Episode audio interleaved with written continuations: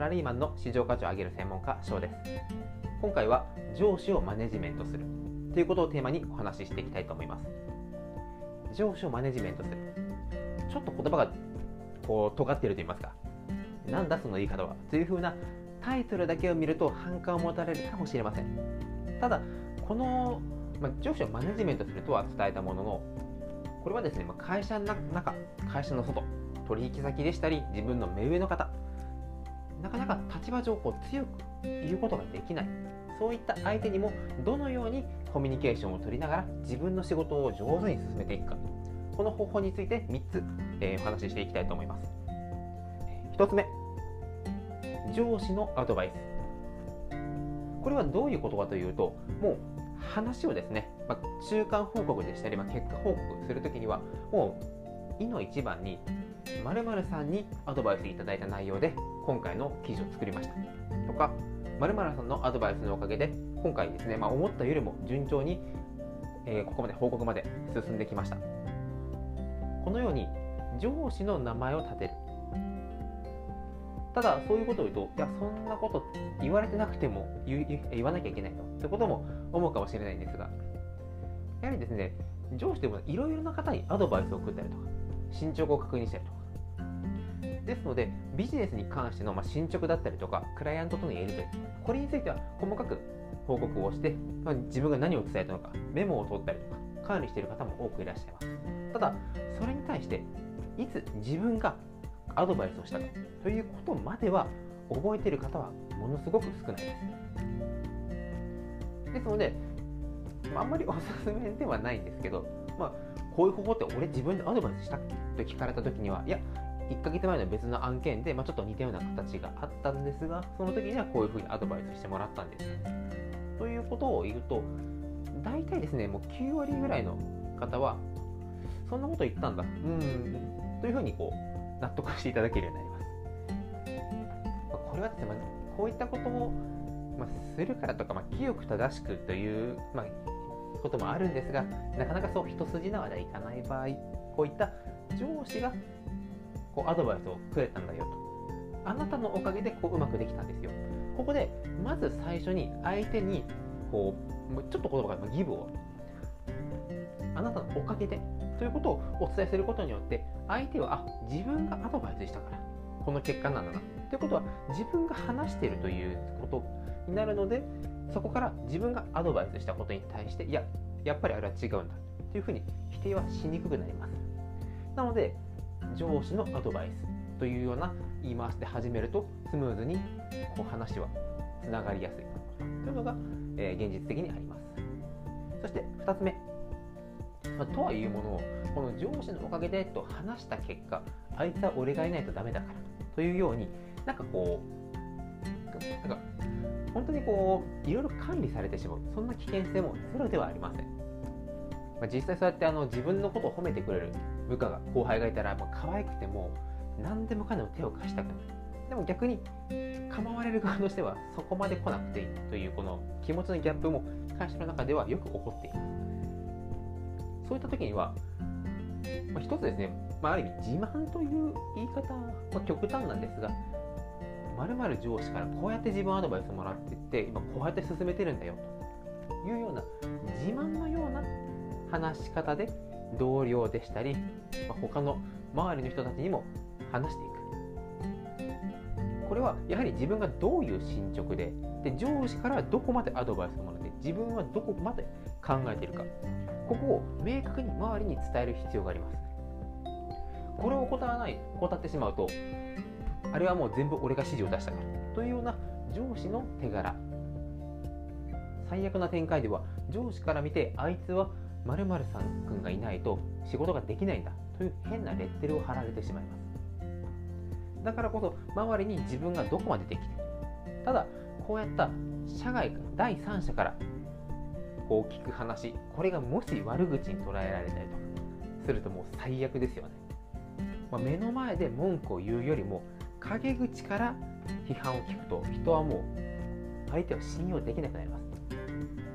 あなたも逆の立場ではすごく嫌ですよ面と向かって言ってくれっていうふうに必ずなります。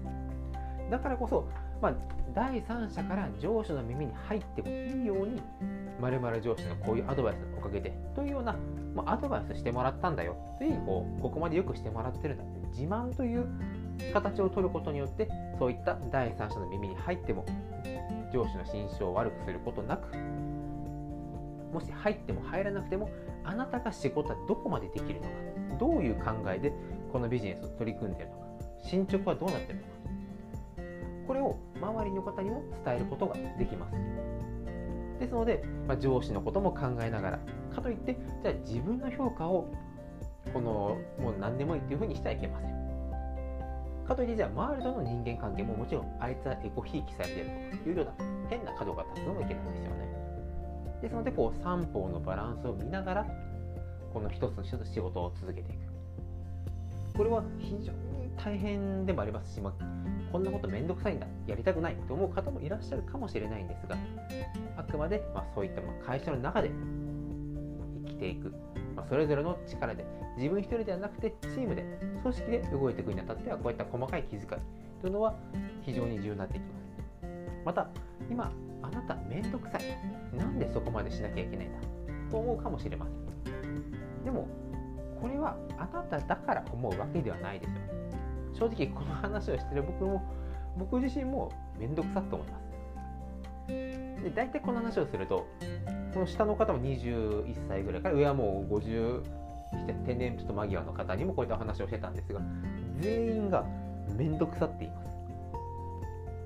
多分まだ話したの30人ぐらいなんですけど本当に皆さんめんどくさ男性女性関わる役所も関係なく言います。ただめんどくさいからやる意義があります。なぜなら他の人はやらない中であなたがきちんとできればそれは社内をぐっと味方につけてあなたの評価を爆上げする絶好の機会でもあります。でまたこの話をして数人ですねそうだよねというふうにもうすんなり受け入れた方その方々は全員社長です。しかも自分で会社を立ち上げた社長です。社長になる。人を束ねるというのはそういった細部まで見ていくものだなということを実際そういった社長の方々から僕は学びました。ちょっと話が長くなってしまったんですが最後3つ目。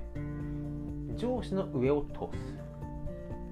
これは上司に直接相談に行ったりとか話をしてもなかなか拉致が開かない。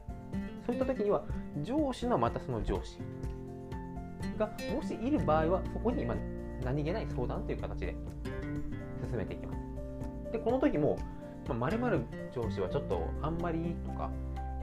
そうやって下げる評価のことを話してしまうとやはり必ず自分の直属の上司の耳に入っていきます。なぜなら上司の上司はその自分の上司を管理する立場にいるので、まあ、どういうふうに評価されているのかというのは、まあ、逐次フィードバックもしてくるので、まあ、どこかで必ず耳に入ると思います。だからこそここでも誰の耳に入ったとしてもこの悪口だったりとか足を引っ張り合うようなそんなマイナスな話ではなくてポジティブなこうお互い高めていくそういった話ができるともうベストですよね。僕だったら、まあ、例えば自分の直属の上司に、まあ、もちろん相談したいんですが先に例えばこう上司が自分の課長であって目の前に部長がいればもともと課長に相談しようと思ったんですが今部長もいらっしゃったのでやはりこの一度部長の意見も聞きたいなと思ってアドバイスが欲しいです。もちろんいつも課長にお世話になってるんですが部長の〇〇さんの意見もぜひ聞かせていただければと思って。また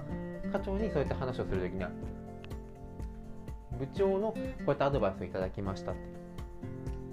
もちろん課長が今までこういうふうにアドバイスしてもらったおかげで各部長にもこういうふうな質問ができてこうやってアドバイスをいただけました。必ず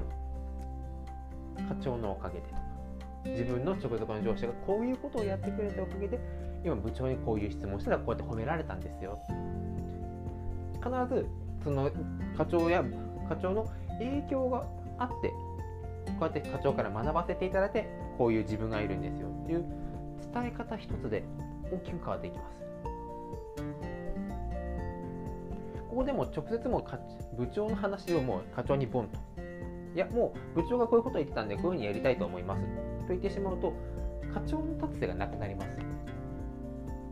かといってじゃあ部長に課長よりも他の人に意見を聞くことはダメなのか。というとそういうわけではないですよね。会社として最善を尽くすためにはさまざまな角度から話を聞いた方がいいに決まっています。ただそれを伝え方を間違ってしまうとなんだ俺は信用できないのか。俺じゃなくて部長の方があいつは気に入ってるんだと。そういうふうにこう勝手な解釈をされてしまうと大変ですよですので必ず、まあ、そういった直属はどういう自分の自分がそういった上司だったら何を言われたら嬉しいか。何をされると嫌なのか。ということはきちんと把握することが必要になっていきます、まあ、以上がですね、まあ、この上司のマネジメントする。これは使い方によっては社外の取引先のちょっとこうなかなか大変だなっていう相手に対しても効果的に使える手段になってきますのでぜひ活用してみてください。またこんな方法があるよとかこうやってやったらおすすめであるという新しい具体的な他のアドバイスもありましたらこの概要欄にですね、えー、コメントも一緒に入れるリンクが貼ってありますのでぜひぜひ、え、一緒にいただけると僕のますますのやる気向上にもつながりますしこのポッドキャストのチャンネルの、え、クオリティの向上にもつながっていきますので合わせてよろしくお願いいたします。それでは今回もご清聴いただきありがとうございました。